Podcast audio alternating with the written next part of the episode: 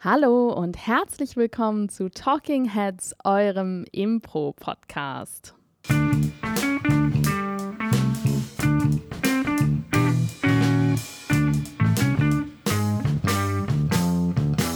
Und an meiner Seite, sonnengebräunt und noch ein wenig nachglühend von der afrikanischen Hitze, Elisabeth Roth. Welcome back. Yes, zurück in Deutschland. Ich freue mich sehr, wieder hier zu sein, auch wenn ich dem Urlaub schon nachhänge. Mm. Und mit mir zusammen im Urlaub war und noch sonnengebräunter ist Claudia Wehlendorf.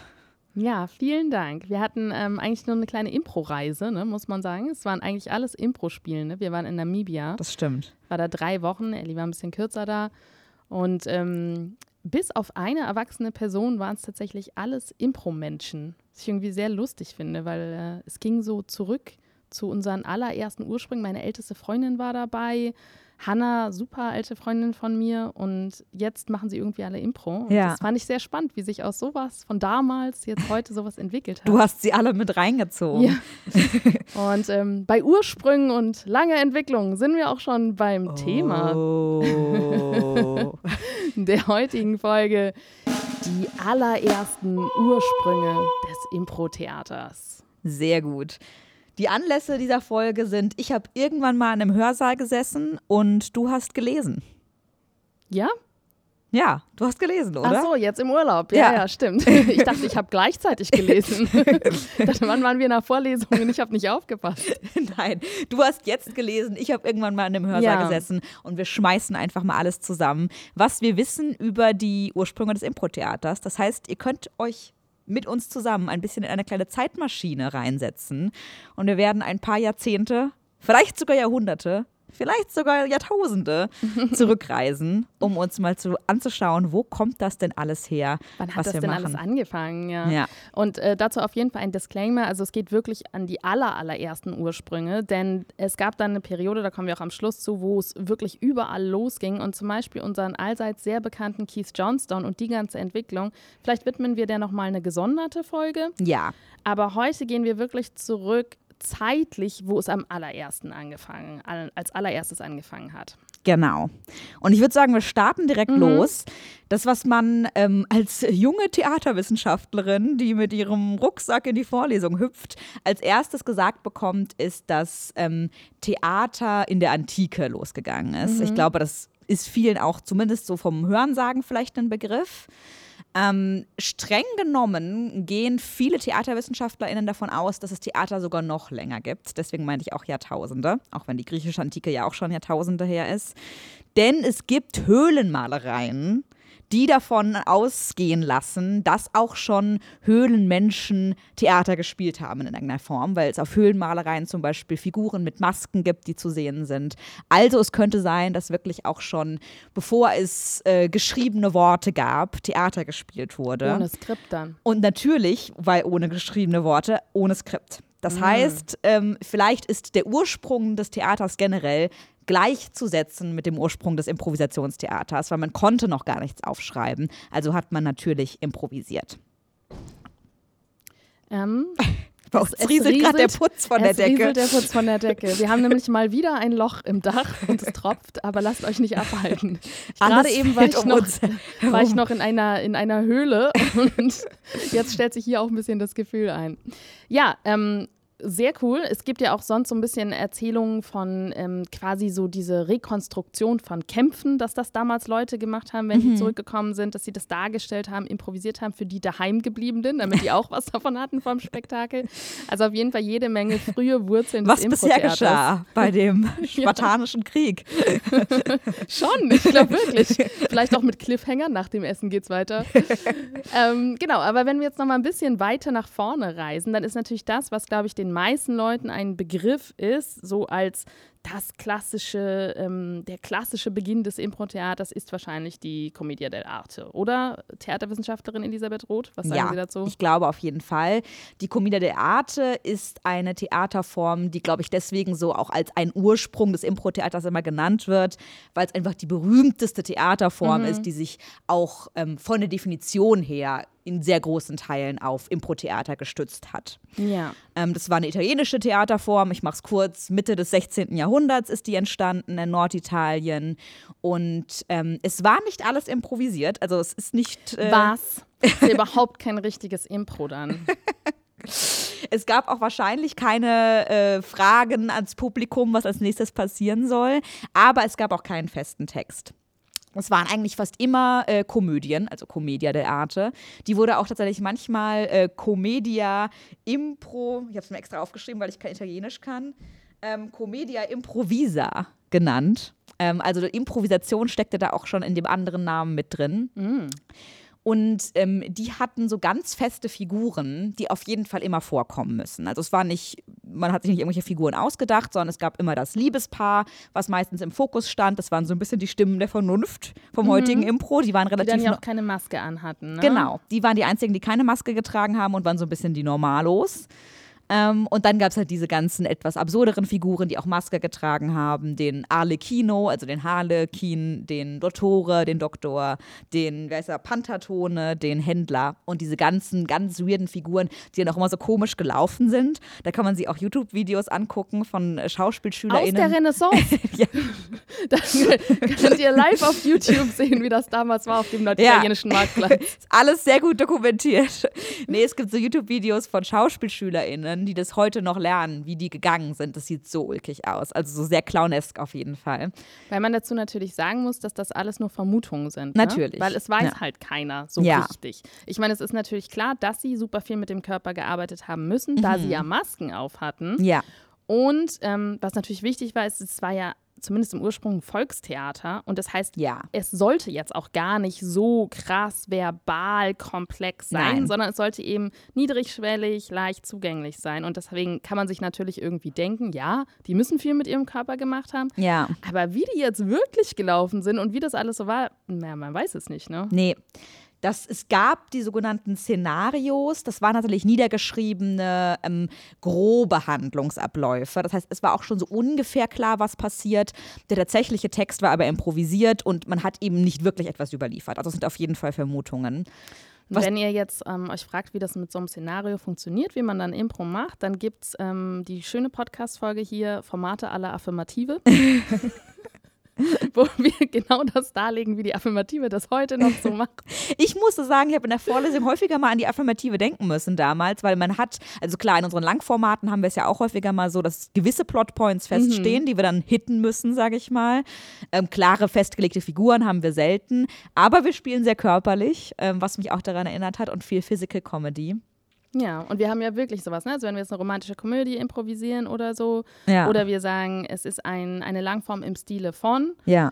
dann haben wir genau das. Es wird einen Teil geben, wo sie sich begegnen, es wird einen Teil geben, wo sie sich streiten, wo sie sich trennen. Und das haben wir auf so einem schönen Flipchart-Papier. Das streckt sich teilweise über drei Seiten. Ja. Und der Rest wird improvisiert. Und ich finde, das ist eigentlich, also als ich das so gelesen habe, dachte ich so, ah oh ja, guck mal. Ja. Machen die genauso wie wir. Total definitiv. Wahrscheinlich besser. und auch das Zusammenspiel von ähm, vernünftigen Figuren und komödiantischen mhm. Figuren mhm. ist ja auch was Klassisches, was, würde ich sagen, unser Spiel auch beinhaltet. Total. Es war auf jeden Fall hauptsächlich Unterhaltung, das meintest du ja auch gerade schon, für, für das, sag ich mal in Anführungszeichen, niedere Volk sollte es auch gemacht sein. Das es ging nicht um intellektuelle Abhandlungen, es ging einfach nur um hauptsächlich Comedy und Unterhaltung. Ja, und es war eben sehr viel improvisiert, deswegen sagt man immer so, habt ihr bestimmt auch schon mal gehört, die Commedia dell'arte ist der Ursprung des Impro-Theaters. Ja. Die wurde dann irgendwann verboten. Äh, ich glaube, nach der Französischen Revolution war das, äh, wo dann die Restauration angesetzt hat in Europa, also die antirevolutionären Bestrebungen, wo viel zensiert wurde, auch im Theater. Und da es keinen Theatertext gab, den man zensieren konnte bei der Commedia dell'arte, wurde die einfach komplett verboten. Und dann war zumindest hier in Europa erstmal wieder Schluss damit. Ja. Es gibt auch so ein paar äh, Theorien, die sagen, dass sie sich quasi auch ähm, nicht mehr so inspirieren haben lassen, weil sie mussten, also wenn wir jetzt sagen Volkstheater, auf jeden Fall klar, das waren die Ursprünge, nur irgendjemand muss es ja bezahlen. Ja. Und deswegen gab es natürlich eine Nähe zum Hof und es gab immer mehr Adlige, für die gespielt wurde und dann gab es diesen super schmalen Grad zwischen, hey, es ist irgendwie cool, dass da Leute mal frei sagen können, was sie so meinen und die haben, die sprechen den Dialekt und die beziehen sich hier auf lokale Ereignisse. Ja, aber andererseits spielen sie halt auch vor jemand, der sie potenziell köpfen lassen könnte. Ja. Und das wurde dann schon immer zahmer und zahmer. Und wenn es dann doch mal gegen die Adligen ging, dann wurden die leider auch zunehmend humorloser mit, der Zeit. Also ist wirklich so, ne? Am Anfang ja. konnten die noch sehr gut über sich selbst lachen. Später, so je näher die französische Revolution kam, umso dünnhäutiger waren die Leute im Publikum. Umso Wegen des politischen Klimas. Ja, ja. Umso gefährlicher wurde es, das zu spielen. Und irgendwann haben die sich schon auch ein bisschen festgespielt. Weil sie immer das gleiche Safe gemacht haben und auch ein bisschen ihr Publikum verloren haben, weil fürs Volk war das definitiv nicht mehr. Am ja. Schluss mussten sie da wieder auf die Jahrmärkte gehen, da passten sie aber auch nicht mehr so richtig hin. Also ja. Ja, es hat sich definitiv etwas gewandelt die meisten Theorien gehen auch davon aus, dass ähm, es tatsächlich weniger improvisiert wurde, einfach im Laufe der Zeit. Ja. Weil sie tatsächlich dann auch angefangen haben, Monologe und Dialoge, die sie schon häufig hatten, tatsächlich dann auch mal niederzuschreiben und die dann auch zu wiederholen. Ja. Also häufig haben sie sich dann wirklich einfach genau wiederholt, was sie schon mal hatten. Sogar Gags auch, ne? Ja, sogar so, genaue ja, Zeilen. Punchlines, eine richtig gute. Stopp, stopp, schreib das auf. das machen wir jetzt immer so. Ja, also ein bisschen von Improvisation Animation vielleicht fast eher zu was Sketchartigem, könnte man sagen, aus heutiger Sicht. Ja. Ja, ja. und ähm, ich glaube, wir machen jetzt mal noch einen großen Zeitsprung. Mhm. Ähm, tatsächlich ist es so, erstmal kurz zu dem Anknüpfungspunkt eigentlich, weil diese Szenarios, die du gerade erwähnt hast und die ja die Affirmative auch so benutzt, ja. die waren genau das, was dann später Paul Shepard, der der Begründung des, der Begründer des wahrscheinlich ersten Impro-Theaters ist oder einer der Begründer, ähm, so inspiriert haben. Und der hat sich nämlich damals gedacht, Moment mal, ein volksnahes Theater, was Szenarios nimmt, die nah am Publikum sind und die dann frei improvisiert, ist genau das, was ich auch machen möchte. Mhm. Das war in den 50ern und das tat er dann auch. Aber man muss noch mal, also da sind wir jetzt in den 50ern. Ja, 1950ern. 1950, ja, sehr gut. Das stimmt nicht mehr in der Renaissance. ähm, aber man muss davor noch mal einen kurzen Schritt zurückgehen, denn wenn wir über die Wurzeln sprechen des Impro-Theaters, dann kommen wir natürlich an einer Frau nicht vorbei. Mm. Sie äh, trägt den Beinamen Mutter des Impro-Theaters. Ähm, ja. Und um wen geht es denn, Ellie? Es geht natürlich um Viola Spolin. Ja. Viola Spolin war eine sehr ungewöhnliche Frau für dieses Zeitalter. Sie war nämlich erstmal schon mal geschieden. Mm. Und das, ähm, wir sprechen jetzt hier so von, also geboren ist 1906, glaube ich wir sind jetzt mal so in den 20er Jahren ungefähr. Sie war geschieden und hatte ein Kind. Das musste man sich erst mal trauen Was? in den 20ern. Ja. Ähm, deswegen heißt ihr Kind auch anders als sie. Ihr Kind ist nämlich Paul Sills, ja. bekannt als der Begründer von Second City. Ja. Ähm, dieses Kind hatte sie und sie hat trotzdem gearbeitet. Und zwar bei einer ähm, Dame, die nennt sich, glaube ich, Neva Boyd. Die hat an der Universität gelehrt in einem sehr ungewöhnlichen Feld, nämlich Spielwissenschaften. Mm. Paul Ziemer kennt sich da Wollte gerade sagen. da kann man auch heute noch einen Master machen in Kopenhagen. Aber auch damals gab es dafür tatsächlich ein bisschen Geld, was ich sehr überraschend finde. Und die hat Spieletheorie ähm, gelehrt. Ah, cool. Und für die hat Viola Spolin gearbeitet. Und so kam Viola so in dieses ganze Gebiet von Spielen. Mhm. Und Viola hat dann einen Auftrag bekommen von der Regierung tatsächlich oder von der Stadt, dass sie ähm, Immigranten oder Kinder mit Migrationshintergrund, die es natürlich zuhauf gab damals in, in den Staaten, dafür sind die ja berühmt, ja. integrieren sollte. Mittels Theater. Mhm. Gab so zwei große Sachen, einmal Sport, einmal Theater, wo man sich gedacht hat, das funktioniert. Ja. Theater war das mit ein bisschen Bildungsauftrag und das sollte sie tun. Und sie stand dann aber vor der Herausforderung, dass diese Kinder mit Migrationshintergrund was nicht können? Kein Englisch. Die Sprache, ja. Wie, machst, wie bringst du Kindern, die die Sprache nicht sprechen, geskriptetes Theater bei? Nee, kannst du vergessen. Teilweise konnten die Kinder auch gar nicht lesen und schreiben. ja gut, dann wird es schwierig. Hier, Romeo und Julia. Die hatte dann teilweise so Workshop-Gruppen mit 100 Leuten, mit 100 Kindern, Ach du je. die alle unterschiedliche Sprachen sprechen, das ist so der Alter haben. Workshop-Leiter in einem Nightmare. Und ich glaube, jeder, der mal Kinderimpro gemacht hat, gerade, der fängt schon an zu schwitzen, so nur beim Zuhören. 100 Kinder, oh Gott. 100 Kinder. Sie hat auch, es gibt, äh, ich habe so eine Rezension gelesen von einem Auftritt von denen, da haben 130 Leute mitgemacht. Die haben eine Show mit 130 Leuten gemacht. What? Krass. ja.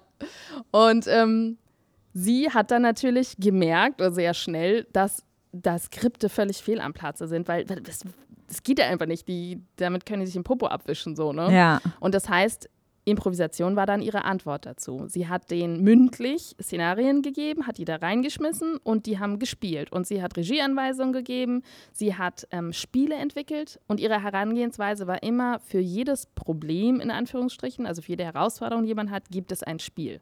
Mhm. So hat sie diese Spiele entwickelt. Zum Beispiel cool. so etwas wie ähm, wir haben elf, zwölfjährige, die auf der Bühne isoliert stehen und äh, große Hemmungen haben, sich zum Beispiel irgendwie anzufassen. Mhm.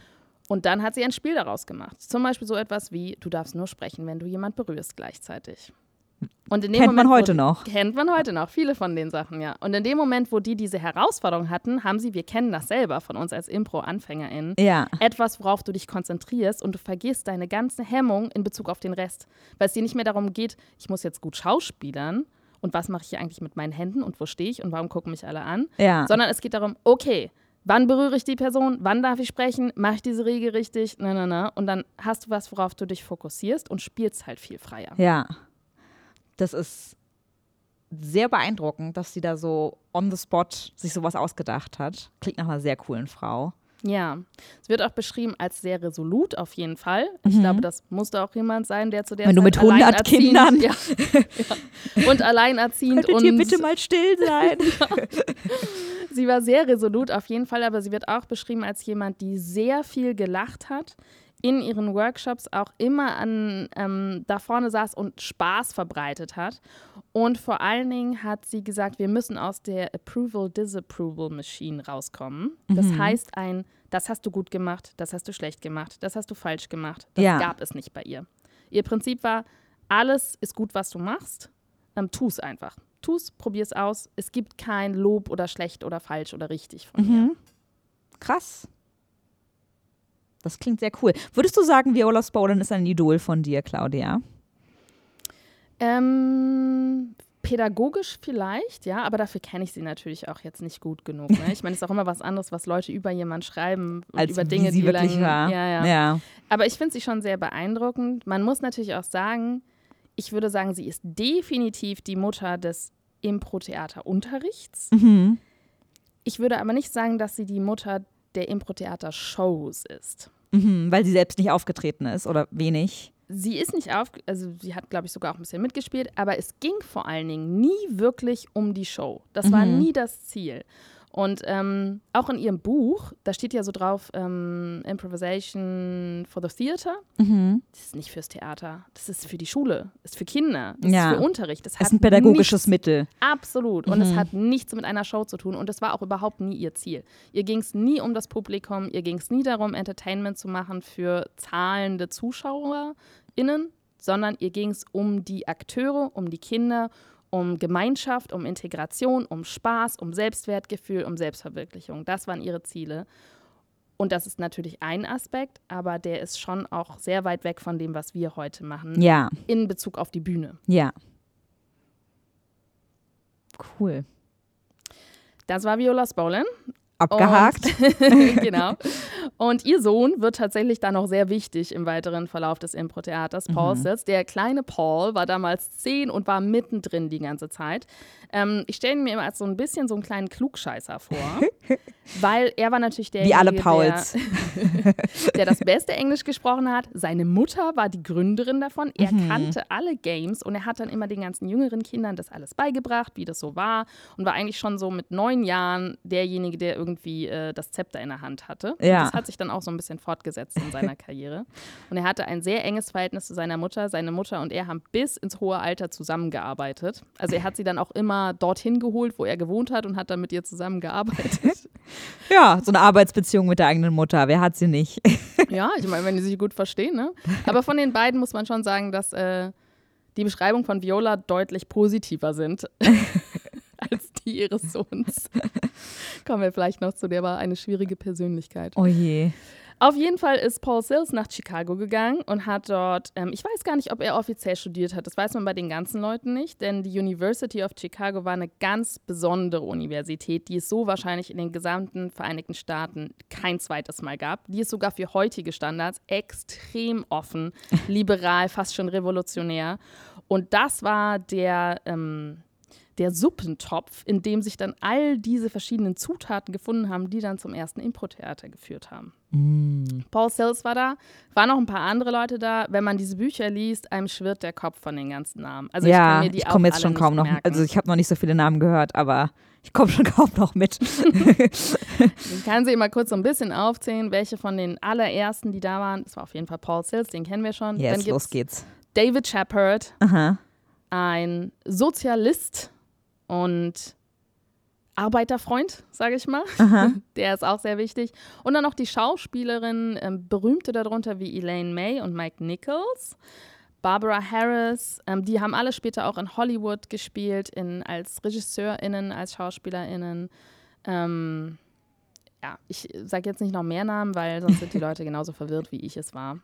Aber jedenfalls haben die sich alle an der University of Chicago rumgetrieben. Mhm. Es war nämlich so, dass man für diese Uni überhaupt kein Abi brauchte oder das Äquivalent, sondern man konnte so einen Aufnahmetest machen. Wenn man den gemacht hat, dann durfte man da bleiben. Das heißt, du konntest auch zwölf Jahre sein. Wenn du diesen Test bestanden hast, dann durftest du an der Uni studieren. Das ist sehr lustig. Und es war irgendwie so ein Allgeme war das so ein allgemeiner Test, der irgendwie all allgemeines Wissen abgefragt hat, oder? Ja, und aber auch sowas wie Mathe und so. Okay. Mhm. und dann gab es immer am Ende vom Jahr eine Prüfung und dazwischen eigentlich nichts. Und das okay. heißt, die Leute hatten unfassbar viel Zeit, um das alles ganz mögliche. Gechillt, es ja. ist mega gechillt, um alles mögliche andere zu machen, halt zum Beispiel Theater. Und dann gab es natürlich immer den Mega-Stress, ist eigentlich so wie Elisabeth Roth ihr Leben auch heute noch führt. immer kurz vorher vor den Prüfungen und dazwischen kann man alles mögliche andere machen. Ja, so war mein Studium auch. ja, und ähm, diese Leute haben halt unter anderem Theater gemacht. Im Playwrights Club hieß, das war eins der ersten Theater, was, glaube ich, relativ schlecht war, ehrlich gesagt. Also sie haben ganz viel Brecht gemacht und das alles ganz ernst genommen. Oh je. Aber Brecht kann auch cool sein. Brecht kann auf jeden Fall auch cool sein, aber es war schon mit so einem missionarischen Eifer dahinter. Mhm. Also wenn man sich das so anschaut, die wollten auf jeden Fall die Massen bekehren. Typische Theaterleute. Mhm. Mhm. Und äh, wichtig war einer der Director vom Playwright Club, also ich finde das auch immer, man redet dann so über die Leute, als hätten die so Titel und ganz unfassbar ernste Arbeit gemacht, aber die waren alle irgendwie Anfang 20 und haben da halt so rumgehangen. Ne? War aber David Shepard, den ich ja gerade schon erwähnt ja. habe. Und David Shepards Vision, auch da wieder, naja, was man halt so mit so Anfang 20 macht, aber gut, ja. war auf jeden Fall Theater fürs Volk. Mhm. Wie in der Tradition der Komödie der Arte. Und er hat sogar einen großen und langen Artikel darüber geschrieben, mit diesem Inhalt, dass er diese Szenarios zu den Menschen bringen will. Mhm. Und dazu muss man aber sagen, dass keine von diesen Leuten, die da rumhingen an der University of Chicago, Arbeiter waren oder überhaupt aus Arbeiterfamilien kamen oder fast niemand jedenfalls. Ja gut. das waren alles, ähm, es waren viele jüdische Menschen dabei und viele intellektuellen Kinder, mhm. Akademikerkinder. Privilegierte Kinder. Definitiv. Die hatten alle gebrochene Lebensläufe und hatten schon, ähm, also sie waren jetzt nicht die Cheerleader der Gesellschaft, würde ich sagen. Ja. Zum Beispiel Mike Nichols kam, war eigentlich deutsch. Ähm, für alle, die ihn nicht kennen, Mike Nichols hat zum Beispiel ähm, Regie geführt bei The Graduate und einen Oscar bekommen dafür. Mhm. Also er hat mm. eine große Hollywood-Karriere gemacht. Danach. Ja.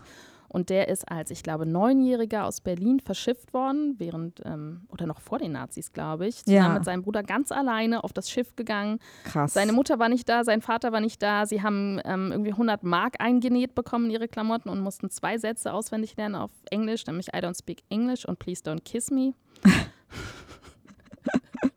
so ging es dann ab oh nach oh Amerika. Und sein Vater ist dann später gestorben. Seine Mutter war eigentlich eine Diva, sehr musikalisch, war auch im Showbiz, mhm. musste dann Hausfrau sein, um ihre ähm, Kinder durchzubringen und hat alles Mögliche gearbeitet. Also es war jetzt auch nicht, es waren nicht Leute, die völlig weich gebettet waren. Ja. Schwere Schicksale. Aber es waren auch keine Arbeiter. Mhm. Und Elaine May zum Beispiel, auch jüdisch, ähm, hat mit 14 sich verliebt, mit 16 geheiratet. Es gab damals noch nicht die Pille. Oh je man ahnt, was passiert ist. Sie hat sie natürlich ein geworden. Kind bekommen, was sie, denke ich, rückblickend wirklich nicht wollte zu dem Zeitpunkt, weil sie für ihr Leben ganz andere Pläne hatte. Sie hat den Mann verlassen, sie hat das Kind bei ihrer Mutter gelassen, sie hat letztlich ihr Kind verlassen. Oh je. Und ist nach Chicago gegangen, um dort an der Universität rumzuhängen und dann Theater zu machen und später auch berühmt zu werden. Das heißt, die kam da an und war irgendwie 20 und hat halt schon anderthalb Leben gelebt. Ja, krass. Aber trotzdem alles Intellektuelle und die wollten aber jetzt unbedingt Theater, Theater fürs Volk machen. und so ist dann das erste Impro-Theater entstanden. Das war The Compass, hieß mm. es. Ähm, die haben sich äh, zusammengesammelt, all diese Studis, und haben dort dann ein Szenario geschrieben und dieses Szenario mit Impro-Theater gefüllt. Nice. Weißt du, wie die auf den Namen gekommen sind? Nee, weiß ich tatsächlich nicht. Aber was ich äh, super interessant finde, es gibt ein, von David Shepard ein Zitat, ich suche es mal kurz. Ähm, übrigens, damit diese Truppe sich zusammenfinden ähm, konnte und so ein bisschen eingespielt hat, hat Paul Sills, der war ja auch dabei, natürlich was gemacht? Ich fühle mich wie in so einer Prüfung. Ja, ist auch, ist auch. In Chicago dürftest du jetzt nicht studieren, wenn du diese Antwort nicht weißt. Er hat natürlich seine Mutter geholt, Ach Elisabeth. So. Entschuldigung. Mama kam und hat Workshops gemacht mit denen allen. Und dann haben die da diese Impro-Games gemacht, die ah. sie halt sonst ah. immer mit ihren Kindern gemacht hat. Das haben dann die Kompass-Studis gemacht. Die waren größtenteils ziemlich verwirrt auch davon, was das jetzt eigentlich soll, so konkret, aber sie haben alle mitgemacht. Na, und dann, das waren so mit ungefähr 60 Leuten und 20 davon haben sie dann ausgesucht und die waren dann der Kompass. Ah ja waren wahrscheinlich alle die, die am besten spiegeln konnten. Also Paul Ziemer wäre schon mal raus. ähm, ja, und äh, so haben die dann den Kompass gegründet. Und jetzt ich, suche ich mal noch kurz, weil es gibt so ein Zitat von Shepard, was ich sehr schön finde, über wie er sich das so vorgestellt hat. Da schreibt er, Our top price will be less than a dollar, so less than the movies. Aha. Das war für ihn sehr wichtig. We won't use any sets or special lighting or curtains. And the casts will be small. Und damit meint er sowas wie sechs bis zehn Leute. Ja. We will need strong stories with a lot of action in them. Songs, fights, games. we'll encourage pantomime and an intensity the stage hasn't known since Ibsen. Kommt mir so, bekannt vor. Ah ja, also eigentlich ein bisschen wie die Vision der Affirmative. Ja, Songs, Action, Fights. Echt so, ja. Ja. Und ähm, dann fingen sie an mit diesem Szenario und das ähm, war natürlich alles so ein bisschen preachy und ja. sehr linksgewandt und es ging viel um, um besagte Arbeiter, von denen sie eigentlich gar keine Ahnung hatten. und es war auch so semi-erfolgreich am Anfang, aber ähm, hat dann eine große Anhängerschaft gefunden, was zumindest am Anfang sehr viel damit zu tun hat, dass es einfach ein cooler Platz zum Abhängen war. Mm. Es gab günstige ähm, Getränkepreise, man konnte sich da hinsetzen, man konnte quatschen, lernen Leute, Leute kennen, gut aus. es waren ja interessante Leute da. Also ich glaube, dass das tatsächlich ein relevanterer Faktor war als das, was wirklich auf der Bühne passiert ist. Das Soziale drumherum. Ja. Genau. Aber fand ich jetzt auch ganz interessant, was er in dem Zitat gesagt hat, äh, mit, dem, äh, mit den räumlichen Gegebenheiten drumherum, also zum Beispiel dem Bühnenbild und dem Vorhang, was ja auch heute noch sehr klassisch für Impro-Theater ist, dass man das sehr reduziert hat, wenn überhaupt. Also man hat in der Regel ja eigentlich nur einen schwarzen Hintergrund, keinen Vorhang, eine leere Bühne. Ja. Und Pantomime halt auch. Ne? Pantomime auch. Und das wiederum ist ja auch in der Tradition, kann ich dann verstehen, dass er das so für sich gesagt hat von der Commedia der Arte, weil die waren ja ein Wandertheater und hatten deswegen auch nie Bühnenbild, weil das hätten sie ja alles mitnehmen müssen. Ja. Die hatten auch eigentlich immer nur eine leere Bühne. Ja. Die hatten dann so zwei Räume nebeneinander, einmal die Bar und dann das ähm, Theater, was sie dann selber gebaut haben, alles. Also ähm, wirklich ihre verbliebenen handwerklichen Skills rausgepackt und selber die Bühne gebaut, äh, selber den Vorhang hinten, die Kasse, alles äh, mit ihren eigenen Händen. Und da haben sie so ein Loch in die Wand gehauen, um diese beiden Sachen zu verbinden, so ein kreisrundes Loch, ohne das irgendwie statisch abklären zu lassen oder so, sodass du dann immer durch dieses Loch steigen musstest, vom einen zum anderen. Und alle SchauspielerInnen waren gleichzeitig auch die Kellner, haben an der Bar verkauft, haben den Einlass gemacht. Man musste nach hinten gehen, um die, um die Lights runterzubringen. Die Person musste sich dann immer so durchkämpfen, um dann noch rechtzeitig hinzukommen. Das heißt, es gab auch jede Menge richtig schlechte Beats, weil es zu früh war oder zu spät. also es war alles sehr, äh, sehr simpel auf jeden sehr Fall. Sehr selbstgemacht. Sehr selbstgemacht, ja. Ja. Und weil ein Szenario aber so ungefähr 40 Minuten gebraucht hat, brauchten sie noch ein bisschen mehr Material für die Shows. Ja. Und da kamen wir dann zu der ersten, ich sag mal in Anführungsstrichen, richtigen Improvisation. Mhm. Nämlich zwei Sachen haben sie gemacht. Das eine war, sie haben vom Publikum Stichworte und Situationen und so weiter äh, gesammelt in der Pause, haben sich dann in der Pause schnell backstage besprochen und so eine Art von Halbprämissen daraus gezogen. Mm. Das waren teilweise ähm, aktuelle Sachen, Schlagzeilen, ähm, was auch immer gerade passiert ist. Und teilweise aber auch einfach Dinge aus dem Leben der Menschen. Ja. Mm, zum Beispiel haben die sowas gefragt wie, könnte ich jetzt mal eine Activity haben oder etwas, was zwei Leute zusammen machen können? Und genau wie heute sagt das Publikum dann, und sie haben dann immer dazu gesagt, ja, etwas, was wir jetzt hier adäquat auf die Bühne bringen können. Dieser Witz ist so unfassbar alt. Sehr lustig, wie ähnlich das alles schon war zu Absolut. heutigen Impro-Shows. Total. Also wenn du dir die Anmoderation, es gibt die Original-Anmoderation, die ist, die könntest du heute quasi bei einer Impro-Show machen. Das ist schon wirklich, wirklich lustig. Und ähm, dann saßen sie hin und haben gesagt, oh, okay, da hat jetzt jemand Fallschirmspringen gesagt, was könnten wir machen? Was für ein Sketch letztendlich ja. könnten wir daraus machen? Und dann hat einer gesagt, lass doch irgendwie so Fallschirmspringen, du bist der Fallschirmspringer und dann kommen so krasse Sachen äh, geflogen ja. von der Erde. Alles das, was wir gerade nicht brauchen unten.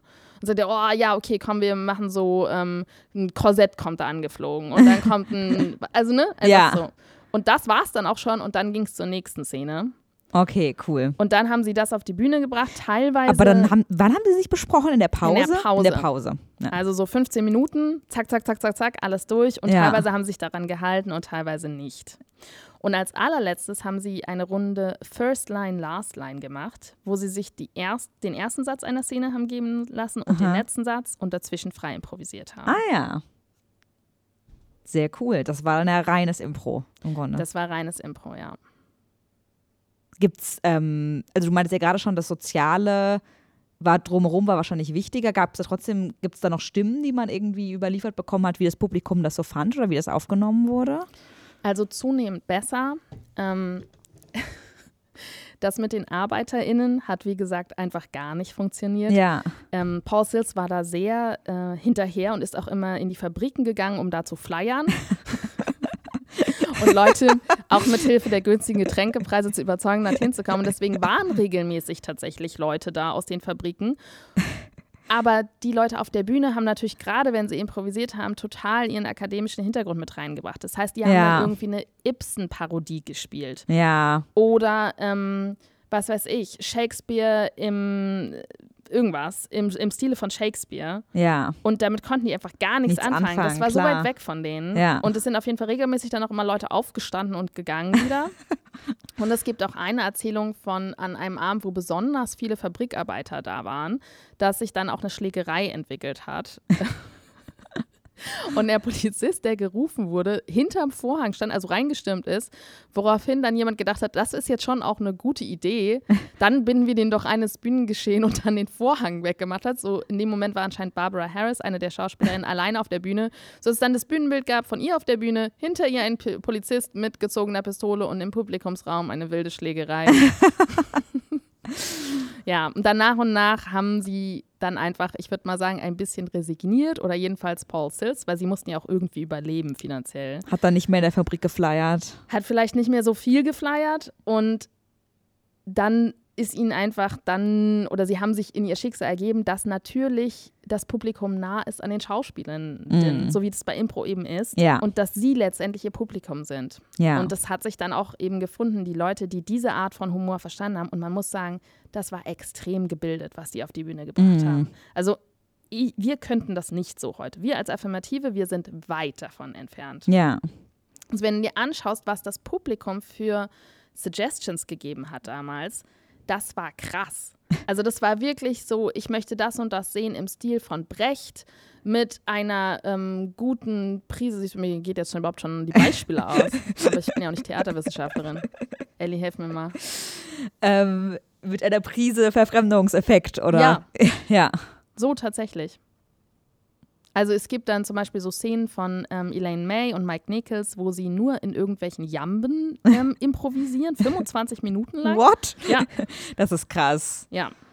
Also so gebildet, so hohe Kunst letztendlich war das Improvisieren, was sie da gemacht haben. Mit ordentlich intellektuellem Anspruch. Genau. Okay. Ja, krass. Und das war natürlich, wenn man sich das so anschaut, auch der Ursprung von dann später Second City, mhm. weil es ging nie darum, nur zu improvisieren. Mhm. Und es war auch nie relevant, ob etwas pur improvisiert war oder nicht. Diesen Maßstab hatten die gar nicht, weil es gab ja auch gar kein Impro-Theater vorher. Ja. Sondern es ging um Satire, um die Inhalte und um die Show, wie gut die waren. Und ja. ob das improvisiert war oder halb oder ganz. Dann hatten sie zum Beispiel ziemlich schnell auch Musik, einen 18-jährigen Pianisten und die Songs waren nicht improvisiert. Die haben ja. sie vorher geschrieben. Und das war ihnen aber völlig egal. Das, das Endergebnis zählt. Ja. Ja. Das ist ja auch, kann man sich vielleicht nochmal die Folge anhören oder habt, habt ihr euch vielleicht auch schon angehört von Marius und seinem Bericht zu seinem Second City Besuch ist dann ja auch immer noch so dort heute. Total. Das zielt, was hinten bei rauskommt und wenn das gut ist, wenn das Publikum es gut findet, passt. Und Second City wurde auch nie gegründet als Impro-Theater, ja. sondern als Satire-Theater. Ja. Und das sind sie bis heute. Ähm, vielleicht noch kurz, ähm, weil es dann doch noch ein richtiges, richtiges Impro-Theater gab in dem Sinne.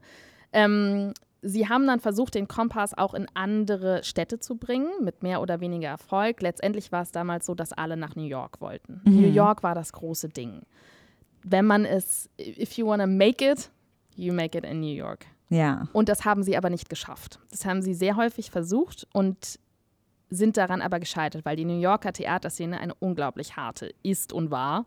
Und letztendlich hat das erst das UCB Theater dann Jahrzehnte später wirklich geschafft. Ja. Aber sie haben es vorbereitet, dorthin zu kommen. Und unter anderem ähm, gab es eine Abspaltung vom Kompass in St. Louis. Äh, von einem Menschen namens Ted Flicker, der auch ein Impro-Spieler war. Und der Ted hat, Flicker ist ein Ted sehr, Flicker. sehr schöner Sie haben Name. alle so coole Namen. und der hat nach langem, langen Betteln Elaine May und Mike Nichols, die schon ein bisschen sowas wie die Stars ähm, des Ensembles waren, dazu bekommen, dass die nach St. Louis gekommen sind ein bisschen als Zwischenstopp auf ihrem Weg zu New York. Ja. Und dort haben die ein paar Monate lang, glaube ich, ich glaube, es war nicht viel länger, ähm, ein Impro-Theater, einen Ableger vom Kompass gehabt. Und das war tatsächlich reines Impro. Mm. Die nannten das Spot Improvisation. Und es mhm. war genau das. Suggestion ähm, vom Publikum und daraufhin eine Improvisation. First Line, Last Line haben sie auch gespielt.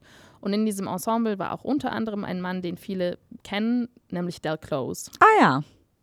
Ein junger, sehr, sehr schüchterner Del Close. Ist ja lustig. Und wenn man sich befasst mit der Geschichte des Impro-Theaters, dann mm, muss man sagen, dass Del Close Rolle sehr überhyped ist und Elaine Mays Rolle im Impro-Theater viel zu wenig Beachtung bekommt. Mhm. Denn eigentlich ist Elaine May der frühe Star des Impro-Theaters. Elaine May ist die, und das sagen alle, du findest keinen Bericht, der, also persönlich wird über Elaine May alles Mögliche gesagt. Ich glaube, sie war sehr schwierig. Ja. Aber es gibt niemand, der irgendetwas anderes sagt, als Elaine May war die pure Brillanz auf der Bühne. Wow. Und der Klaus war wie alle gefühlt in sie verliebt. Also es gab auch eine Million Streitigkeiten um sie. Mike Nichols war verheiratet und trotzdem sein Leben lang in sie verliebt. Und der Klaus natürlich auch. Und sie hatten auch eine Affäre. Und der Klaus hat unglaublich viel von Elaine gelernt. Und während dieser Zeit, als sie Impro gespielt haben, haben sie und Ted Flicker morgens immer in der Küche gesessen und haben das gemacht, was wir gerade tun, nämlich über Impro-Nerden. und das waren diese Frühstücksgespräche, das haben die jeden Morgen nach der Show, haben die sich zwei Stunden hingesetzt und haben analysiert, was hat funktioniert, was hat nicht funktioniert, warum zur Hölle hat das funktioniert und das nicht. Hätte es damals schon Podcasts gegeben, sie hätten Ja. bestimmt einen gehabt. Weil sie aber keinen Podcast hatten, haben sie zumindest mal die wichtigsten Regeln aufgeschrieben. Und das sind die berühmt-berüchtigten Westminster Kitchen Rules. ja. Und die Rule Nummer eins davon ist, don't deny oder heute besser bekannt als yes and, sag ja zu dem, was dein Partner sagt. Und das kommt von Elaine May. Das ist schon krass, weil ich persönlich kann, kenne natürlich den Namen der Close, aber Elaine May habe ich tatsächlich heute zum ersten Mal gehört, den Namen. Ja. Das ist schon ziemlich unglaublich eigentlich, dass sie da so wenig Bekanntheit davongetragen hat. Ich glaube, es liegt daran, dass sie sehr schnell ziemlich berühmt geworden ist, aber auch, dass sie nie unterrichtet hat und kein Buch geschrieben hat. Mhm. Und dadurch konnte sie nie diesen Guru-Status haben. Aber sie muss wirklich eine unfassbare Impro-Spielerin gewesen sein und hat nicht nur selbst auf der Bühne, sondern auch die Gedanken, die sie sich gemacht hat. Ein Zitat, was man vielleicht kennt von ihr, ist If in doubt, seduce. Also im Zweifel verführe. Mhm. Womit sie natürlich meint, es geht nicht um den Plot, sondern es geht um die Beziehung. Geh auf die Beziehungsebene, hab eine Haltung. Mhm. Ja. Alles Sachen, die halt so wahr sind heute. Das stimmt. Also Elaine May, wir müssen eigentlich nochmal eine Folge machen über Elaine May. Ja. Die um Grand sie zu Dame des preisen. Impro-Theaters. Also ja. wenn ihr ein Impro-Guru werden wollt, müsst ihr ein Buch schreiben. Das merken wir uns. Vielleicht, bevor wir zum Ende dieser Folge kommen, Ja. nur noch als ganz kurzer ähm, Endpart. Wir haben jetzt über eine Person nicht gesprochen. Du hast es am Anfang schon mal kurz erwähnt, die, an die man natürlich auch denkt, wenn man an die Ursprünge des Impro-Theaters denkt, nämlich über Keith Johnstone. Was ja ganz interessant ist, ist, dass viel, worüber du gerade gesprochen hast, und ich habe in voller Bewunderung zugehört, was für Wissen da aus dir rausströmt, dass Keith, dass Keith Johnstone ja teilweise parallel oder sogar eher später seine Ja. Impro-Theater ähm, Grundlagen entwickelt hat in England und Kanada als jetzt zum Beispiel die, Gru die, die Kompassgruppe oder Wir vor haben- allem als Viola Spolin. Ja, wir haben ja jetzt gerade auch gar nicht so richtig das zeitlich eingeordnet. Das Ja. vielleicht nochmal, also das alles, worüber wir gesprochen haben, das Loch in der Wand, diese ersten Szenarios, das war Anfang der 50er. Ähm, Compass hat so offiziell eröffnet 55 und ähm, St. Louis, worüber wir jetzt gesprochen haben, ist dann so, ich weiß nicht, 57 oder ich habe es jetzt gerade nicht genau im Kopf, aber auf jeden Fall Ende der 50er, darüber sprechen wir gerade, so Ja. früh. Keith Johnstone hat in England zwischen 56 und 66 äh, unterrichtet und hat wohl beim Unterricht mit seinen SchauspielschülerInnen Impro-Theater als Technik eingesetzt und die da verwendet, wahrscheinlich irgendwann Anfang der 60er Jahre. Ja. Ja. Also schon. Ich meine, ich persönlich habe, als ich mit Impro angefangen habe, war Keith Johnstone, was ja natürlich auch, auch stimmt, ein, immer der Begründer des Impro-Theaters. Aber lustig, dass es das durchaus auch woanders schon vorher gab. Ja, auf jeden Fall. Also ich würde schon sagen, dass der Kompass auf jeden Fall so das erste richtige Impro-Theater war. Mhm. Jedenfalls das in St. Louis, das war dann Ende der 50er. Und dann wurde ja Anfang 60er dann Second City begründet, was aber natürlich auch kein reines Impro-Theater war, sondern auch Sketch, aber wo auch Impro gemacht, hat, äh, gemacht wurde. Ja. Und dann gab es auch noch ähm, das kompetitive Element des Impro-Theaters, was dann später kam, was zum Beispiel in Kanada auch nochmal unabhängig erfunden wurde. Also Keith Johnstone und noch andere Menschen haben das auch erfunden. Ja. Das heißt, Impro-Theater hat jede Menge verschiedene Ursprünge. Ganz viele Menschen kamen unabhängig voneinander auf diese tolle Idee. ja. Aber so dieses Aufgreifen der Commedia dell'arte, das ist zusammen mit Viola Spolin hat in den 30er Jahren angefangen, diese Workshops zu geben und das dann zusammengeführt. Das war Anfang der 50er und ich würde sagen, das ist wahrscheinlich schon so die wichtigste Wurzel. Der früheste Ursprung ja, auf der jeden Fall. früheste Ursprung. Ja, Und über alles andere machen wir dann noch mal eine andere Podcast-Folge. sehr cool. Vielen Dank, Claudia. Ich habe extrem viel von dir gelernt äh, und dir ganz verzaubert zugehört. Ähm, dann bleibt mir eigentlich nur noch eine Frage für den Abschluss dieser Folge. Denn wir kehren zurück mit unserer Zeitmaschine in die Gegenwart. Was war denn dein Impro-Moment der Woche? Der Info-Moment der Woche. Ähm, ich glaube, es war mein, mein Impro-Moment war wiederzukommen gestern und in die Impro-Schule das erste Mal zu kommen und meinen ersten Kurs wiederzugeben und zu merken, dass so schön Ferien auch sind und ich habe sie sehr genossen, es mich doch sehr glücklich macht, das zu tun, was ich tue. Oh, da schließe ich mich direkt an. Ich hatte gestern meinen Level 1, nee, vorgestern meinen Level 1 Kurs wieder. Wir haben eine Stunde zu Emotionen gemacht und es war wunderbar. Bestimmt auch ein paar Games von Viola Spolin benutzt. Mit Sicherheit. Falls es euch gefallen hat, falls ihr gerne zuhört, dann schaltet natürlich gern wieder ein. Aber ihr könnt uns auch sehr gerne bewerten. Auf Spotify kann man fünf Sterne vergeben und auch auf Google. Und ich habe da ähm, zwei Nachrichten zu bekommen in letzter Zeit. Deswegen ähm, nochmal zur Klarstellung. Auf Google gibt es nicht Talking Heads als solches, was eine sehr legitime Nachfrage ist. Das stimmt. sondern ihr könnt leider Nur die nur die Affirmative. Affirmative bewerten. Ihr könnt aber Scheiße. super gerne dazu schreiben, hey, und explizit Talking Heads. Die fünf Sterne sind nur für Talking Heads. Der ganze Rest, Rest der bekommt nichts von uns. ja, also wenn wir sagen Google bewerten, dann meinen wir die Affirmative und da freuen wir uns sehr drüber. Genau. Ansonsten macht es gut, habt eine schöne Woche und if in doubt, seduce. Música